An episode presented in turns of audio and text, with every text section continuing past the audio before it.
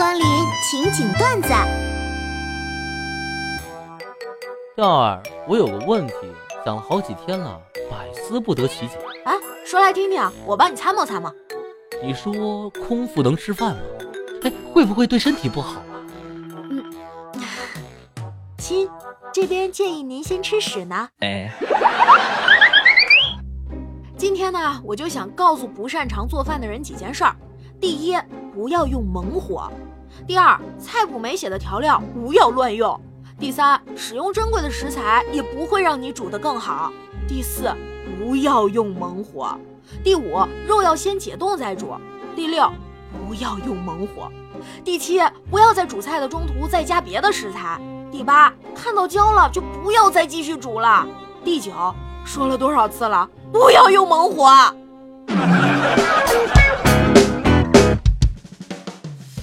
石榴，你说这情商跟智商有啥区别呢？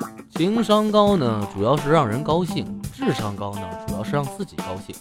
情商不高、智商也不高的人呢，主要就是自己不高兴了，还要让别人不高兴。要我说吧，这渣男就跟螺蛳粉一样，别人吃的时候你知道它是臭的。路过的时候你也知道是臭的，甚至刚煮好端到你面前你也知道它是臭的，就他妈吃的时候不知道，但是吃完之后回过味来还觉得它是臭的。呃，你要什么呀？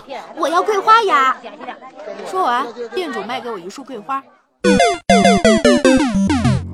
十六，我跟你说特搞笑。我们班有一对小情侣哈，女生右脚崴伤了，男生就每天背着她上下楼去上课。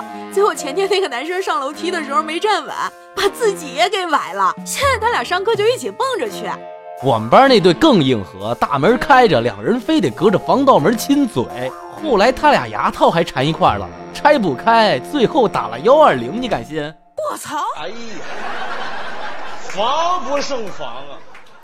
哎。年纪大了，最显著的特征就是八卦讲一半。姐妹说上次已经讲过了。不不不不不，明明是八卦讲到一半，姐妹要回家接孙子放学了。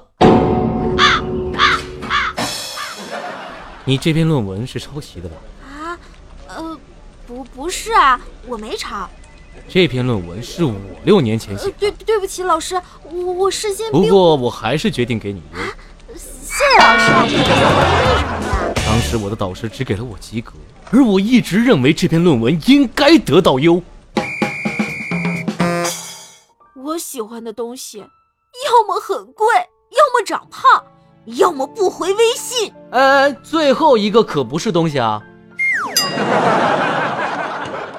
哎，活了二十多年了，买到的金子未必是纯的，喝到的酒也未必是原装进口的。爱你的人也未必是真心的，只有遇到的傻逼们，个个都是百分之百二十四 K 的。